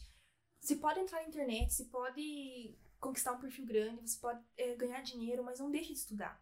Porque tem coisas que só o ensino traz pra tua vida, sabe? Independente do que você for estudar. Se for no, em relacionado à internet, se for qualquer coisa. Mas não deixe de estudar, porque tem coisas que a gente aprendeu que formou o nosso caráter e que foi a universidade. Independente do que é o que a gente faz hoje ou não, sabe? Então, é, eu sempre falo, é, hoje em dia, como você falou, né? as pessoas que estão na internet são muito dos anos 2010, pessoas que já nasceram conectados, né? E muita, muitas pessoas, hoje é muito fácil você ganhar dinheiro na internet. Tem adolescente ganhando dinheiro, tem jovem Criança. criança, sabe? Que, que tá ali fazendo dinheiro. Só que isso não, não, não tira o espaço do ensino, não tira o espaço do estudo, sabe? E muitas pessoas na internet, muitos adolescentes acham que não precisam de, de universidade Eu vou virar um youtuber. Vou virar um youtuber. é claro que hoje em dia a universidade não garante emprego. Não garante, né? Somos exemplo disso, que a universidade não garante emprego. Só que forma o teu caráter, forma ali o profissional que você quer ser, enfim. Tem coisas que só dentro de uma universidade você aprende. E, e hoje em dia as pessoas estão é, excluindo o ensino porque é fácil ganhar dinheiro na internet. Então, não, se eu vou ganhar dinheiro aqui, por que, que eu vou estudar? Se, se a gente estuda pra ganhar dinheiro, entende? Só que não é só ganhar dinheiro, tem né, um- muitas coisas que, que Eu acho que envolvem. vem de uma discussão até mais. é, não, não pensando só no estudo universitário, mas vem isso da formação do caráter dentro de casa Sim, e com também da formação básica do ensino. Uhum. Porque, por exemplo, na minha profissão, é, mas vocês também, agora como profissionais de internet, você não precisa da faculdade. É, no- na minha profissão, o que eu aprendi, eu me formei em 2011. Eu só sei lá, acho que tecnicamente o que funciona hoje é teoria da cor. Você não tinha nem, você não tinha nem é, plataforma de anúncio no Facebook, no Instagram. No Google era só Google AdWords. Uhum. É, Era um pedacinho do que o Google oferece hoje para anunciar. Então não, você não tinha que, as ferramentas que a gente tem hoje. Então muito foi perdido. Mas a convivência que você aprende na faculdade. Sim, sim. É, As experiências, né? Ensinam Por muito. estudar uma, uma faculdade católica, tinha muito é, de ensino religioso, Uhum. filosofia. Ou até mesmo o negócio de você ter que meter a cara e fazer. Por exemplo, um estágio.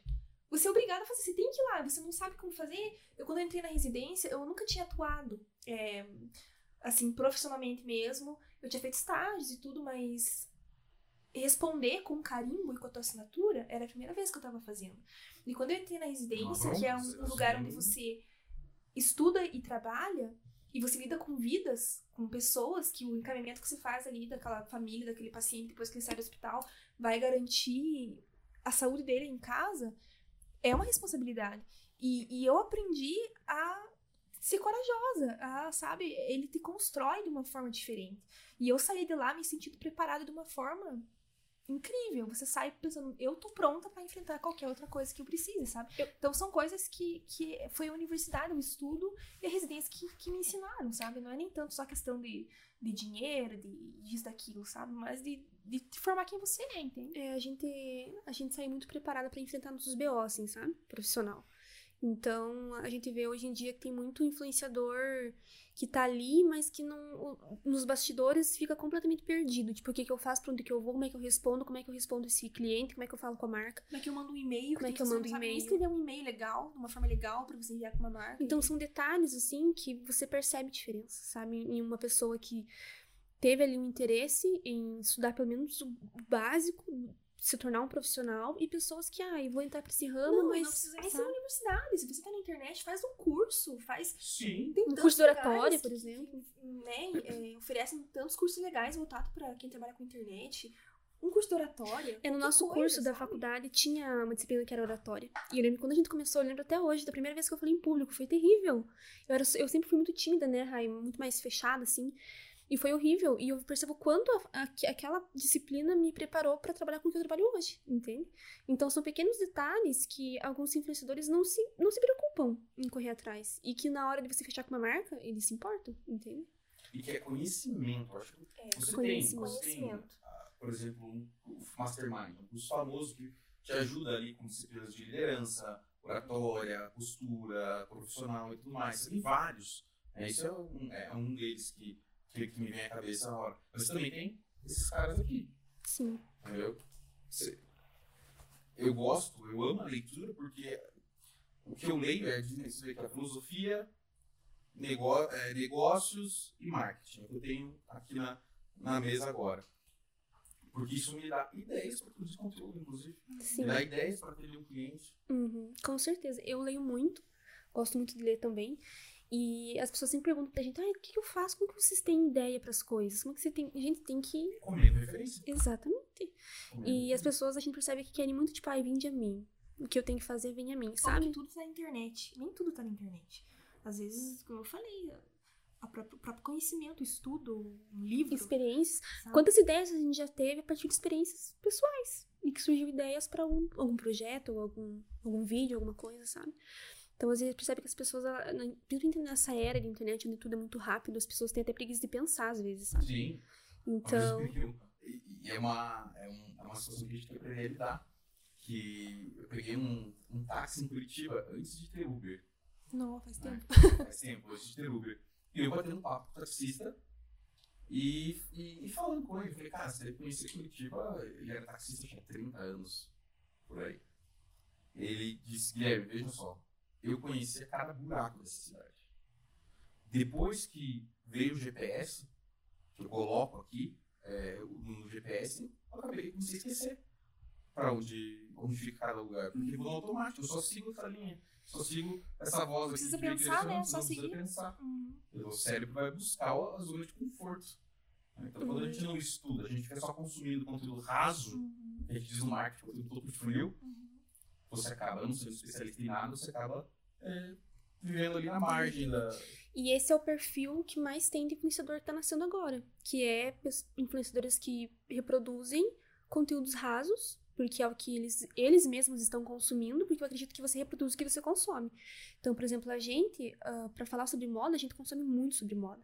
Então, para passar a identidade de perfil que a gente quer passar na internet, a gente consome muito sobre como passar essa identidade, entendeu? Mas esse tipo de influenciador que você está citando agora é o cara que, eu tenho certeza disso, que as marcas olham, vem um número, marcas despreparadas podem até fazer algum trabalho.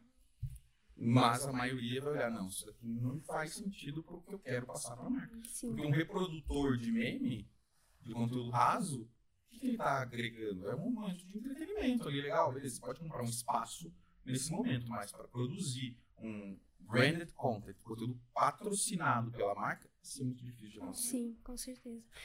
E entrando nesse assunto de, de marcas, enfim, é, a gente percebe um- uma diferença muito grande de trabalhar com grandes marcas e trabalhar com marcas locais ou marcas, assim, a nível estadual, por exemplo. Ai, trabalhar com marcas locais é muito difícil. É, porque geralmente eles... Porque, pela questão, assim, um exemplo, quando você fecha uma campanha com uma marca grande, uma marca nacional, eles têm um objetivo de trabalhar com infraestrutura digital, que é ser visto. Eles entendem o, pra que, que o, o influenciador digital tá ali. Qual é o nosso trabalho? entende? Então eles querem ser vistos, eles não estão preocupados com quanto eles vão vender, eles estão preocupados com quantas pessoas vão ver o produto É uma deles. estratégia de marketing não, não vamos pegar aqui na, na base do marketing, na essência do marketing. Isso eu aprendi na faculdade, isso é, é, é- é- é- passa-se os anos, passam as ferramentas, não são coisas que não mudam, Uhum. né? Um único canal, uma, um, único, uma única linguagem, um único formato. Por exemplo, eu vou postar todas as minhas fichas no marketing de influência do, do 12 dupla. Acabou, ferrou. Você tem que ter é, pontos de contatos auxiliares com a tua Com audiência. Então, certeza. o cara que já veio falando, nossa, eu quero dobrar minhas vendas. A gente percebe muito isso. Então, assim, quando a gente mexe com grandes marcas, por exemplo, é, a gente sempre precisa passar o relatório de resultado, porque isso é uma coisa básica. Então, eles querem saber quantas contas foram alcançadas, quantas pessoas engajaram e tal. Isso é normal, mas eles nunca perguntam, ai, quantas pessoas vender, quantas compraram o produto, ai, quantas pessoas clicaram no link de venda, entendeu? Eles não perguntam isso, porque o interesse deles não é vender, o interesse deles é ser visto. E a partir de ser visto, eles vão vender, entendeu? Sim. Então, as marcas elas já chegam com esse pensamento porque eles já trabalham com influenciadores, vários influenciadores, eles sabem o, o que fazer com os influenciadores. E, e justamente o que você falou, eles, eles entendem pra, é, tudo que eles têm que que fazer, né? distribuir ali o, o, O orçamento. orçamento deles pra fazer chegar no objetivo que eles querem. Agora, empresas locais aqui, como você falou, eles depositam tudo, Toda a toda a expectativa. expectativa de tudo, de ser visto, de vender, de tudo, de ganhar seguidor e E eles não é assim. entendem, não é- compreendem, né? a Aí acaba- vocês acabam tendo que dar uma consultoria pra eles. Isso Não, acontece muito. gente fechar com, com mar, não marcas, mas é, empresas aqui da cidade, por exemplo, que eles não sabiam nem o que era story. Eles, eles queriam trabalhar com você, mas eles não sabiam nem o que era Instagram. Então, assim, desde a gente fechar uma coisa, a gente tem que sentar e tem que explicar pra eles, ó. É, Beabá eles pediam um orçamento. Isso comigo, galera. Tem um monte de curso na plataforma. É, olha aí. Eles pediam orçamento, a gente passava o orçamento e se escreve, né? Tantos stories a tal valor, é, um vídeo reels a tal valor. E eles não sabiam o que era. Tá, mas o que, que é isso aqui? Então, tipo, como é que você vai trabalhar com uma empresa que não sabe nem o que, como que funciona e E eles, eles não entendem os seus resultados, Isso entendeu? vai gerar frustração pra eles. Exatamente. Você não vai gerar o resultado que poderia gerar, porque é uma ação isolada. Uhum. Então, uma ação isolada é difícil de, de dar certo. Outra questão também que é muito difícil de ah, a gente conseguir provar pra pessoa que uma ação a longo prazo, no mínimo ali, tipo, três meses, dá muito mais resultado do que uma ação. Que mas Eles não querem saber. Exato. Eles acham que se aparecer uma vez vai ser suficiente. Fala, não, você tem que. Quem é visto é lembrado. Quanto mais você é visto, mais você, você vai criando uma identidade com a gente. As pessoas falam, ah, marca X, eu lembro das meninas. As meninas me lembram marca X. Então, precisa ter essa conexão. Eles não entendem que precisa de um período pra isso acontecer. Pra a- o público aceitar o que você tá mostrando, entender que o que você tá mostrando é bom, é legal. Eles, eles querem isso, tipo, uma vez ali Assim. e ter um resultado surreal, sabe? Já aconteceu muito com a gente. E, por exemplo, a gente trabalhou com ali uma marca, uma loja, uma empresa. A gente fez um trabalho, gerou um resultado muito legal pra eles. Eles gostaram, eles queriam fazer de novo, mas a gente não quis. A gente falou, a gente não quer porque, tipo, é difícil pra gente, sabe? A gente se sente uma pressão que não é nossa competência, entende? Então a gente- já deixou de continuar alguns trabalhos, mesmo a marca querendo continuar, a gente não quis, justamente porque a gente não queria Porque eles não estavam trabalhar entendendo daquela o forma, que é o eles nosso não estavam trabalho. entendendo, entendeu? sabe? E assim, a gente prefere ter paz na nossa cabeça do que dinheiro É. no bolso. Sabe que a gente tem aqui na agência, vou pedir dica pra vocês, acho que pode super funcionar também. A gente tem uma reunião que a gente chama reunião de fit, para ver se o cliente tem fit, se ele, se ele tem a, a- a maturidade suficiente para trabalhar o marketing digital. Uhum. Então, às vezes, o cara tem o dinheiro suficiente para pagar aquilo, mas ele não tem uma maturidade de entender o que ele precisa. Muitos querem. é, eles, a gente tem que entregar, às vezes, o que ele quer, não o que ele precisa. É aquela coisa, você tem que vender o que o cliente quer e entregar o que ele precisa, mas nem sempre isso é uma máxima. Uhum. Porque você acaba, pode se queimar no mercado. Você pode ficar mal falado. Então, nessa reunião de fit, a gente já entende.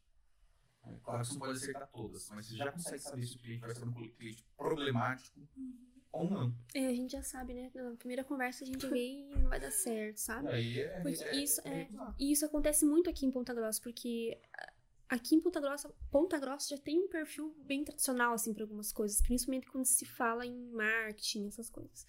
Então, é, existem muitas empresas aqui que existem há anos, né? Então, eles nunca trabalharam com internet, eles querem começar a trabalhar, mas eles não estão tão abertos assim. E isso aconteceu quando deu o boom da pandemia, que muitas marcas, muitas lojas precisaram se obrigar a estar na internet. Sim. E aí veio aquela onda de gente desesperada atrás de influenciador e pessoas que não sabiam entendiam nada, e a gente nada, explica, sabe? explica e não, mas não é bem assim. Então, sabe, é difícil esse, esse caminho, então é pra gente trabalhar com marcas é, a nível nacional é mais fácil nesse sentido, a gente tem mais liberdade de produzir conteúdo sem aquela pressão de gerar um resultado que muitas vezes não é nossa competência e gerar um, um- resultado bacana no geral, que é que o nosso trabalho que é gerar engajamento é dar alcance e mostrar para as pessoas, olha, esta marca aqui é boa, esse produto é interessante, e agora se a pessoa vai comprar imediatamente ou vai comprar dali uma semana, um mês, um ano, não é nossa responsabilidade, entende? Até porque a repetição é Exatamente. das ferramentas do Exatamente. Tanto que a gente tá fechando, tá com uma, uma marca agora que é mais Shoes,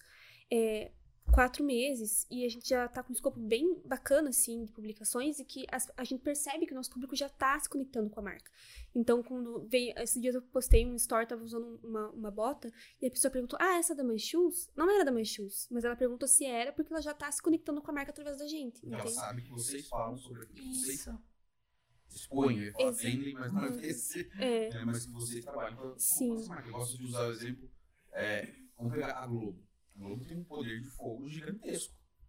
Mas se fosse resolver fazer só Globo, a Caoa Cherry, que tem um posicionamento agressivo de marketing, tá patrocinando, tá patrocinando a Juma, falando do Pantanal, sucesso do Pantanal. É sério? ótimo, é ótimo essa novela. Até o, o Antônio, meu filho, assiste. Eu assisti a versão antiga, eu Tem que adorava. tampar o olho dele, mas ele adora, vai começar a. Vocês veem que ela patrocina e começa, além dos intervalos, antes de começar a novela, tem ali um espaço dedicado. Eles têm outros anúncios no meio da programação e eles fazem muita internet. Uhum. Eles fazem outros meios de comunicação.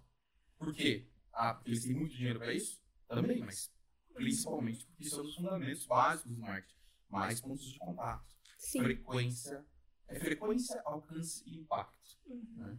Frequência é repetição, alcance, um número grande de pessoas. E impacto é a mensagem que você vai passar. Sim, Que exatamente. as marcas locais não entendem. É, os mídias É. locais. Essa é a minha missão de vida na internet. Uhum. Trazer esse conteúdo para que as pessoas entendam. E também a missão desse podcast, onde a gente Uhum. sempre traz especialistas bons de briga Uhum. no mercado para passar de maneira gratuita esses conhecimentos. Porque isso que a gente está discutindo aqui, os outros três episódios que a gente gravou, a gente discutiu de outra certa forma. Uma parte de criação, uma parte de branding, uma parte mais administrativa do negócio, que a gente fez um podcast sobre gestão de processos lean nas empresas.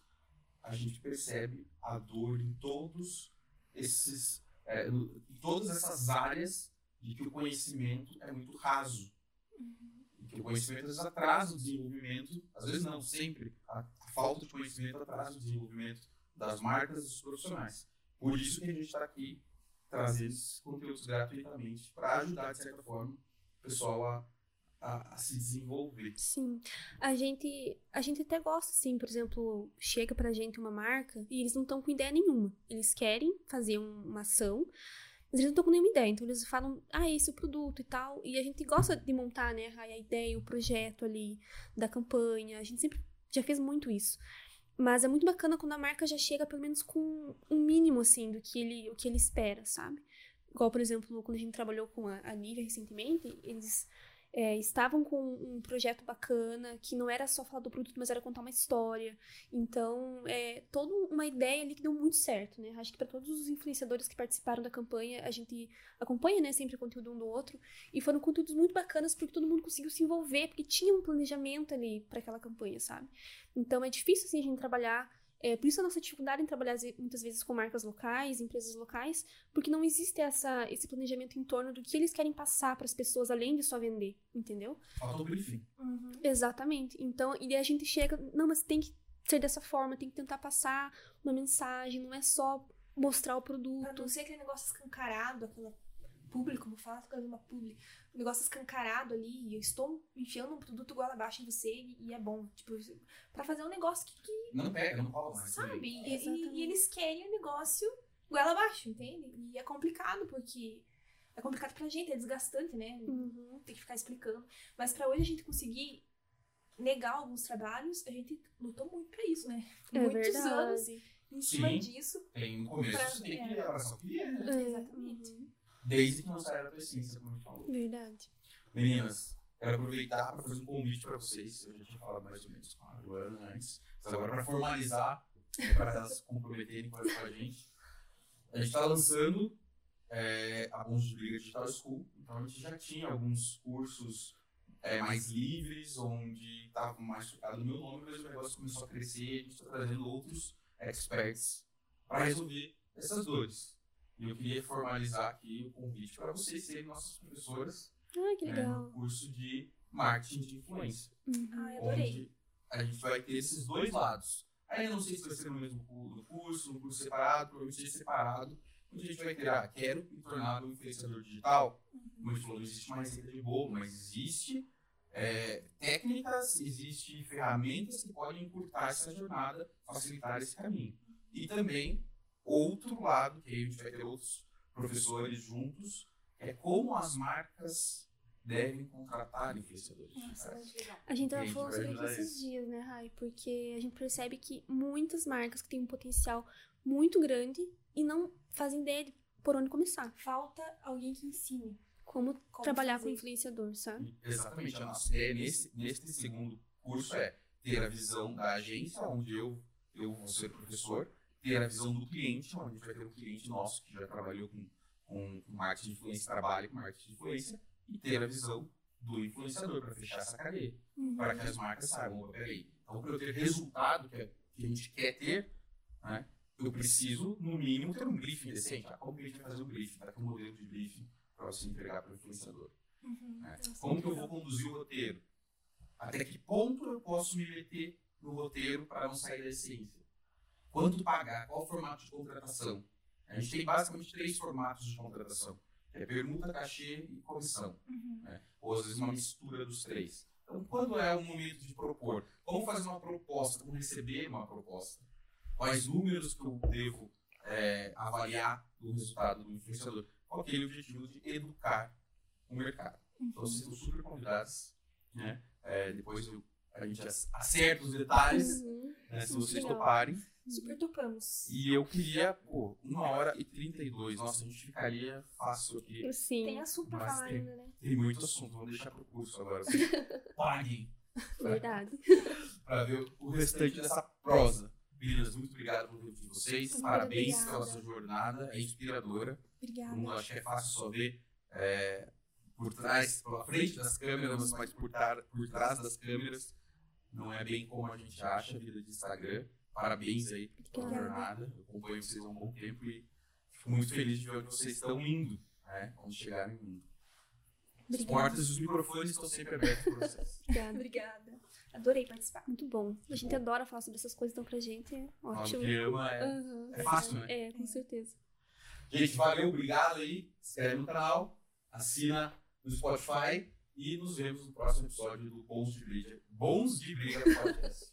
Trava a língua. Tchau, tchau.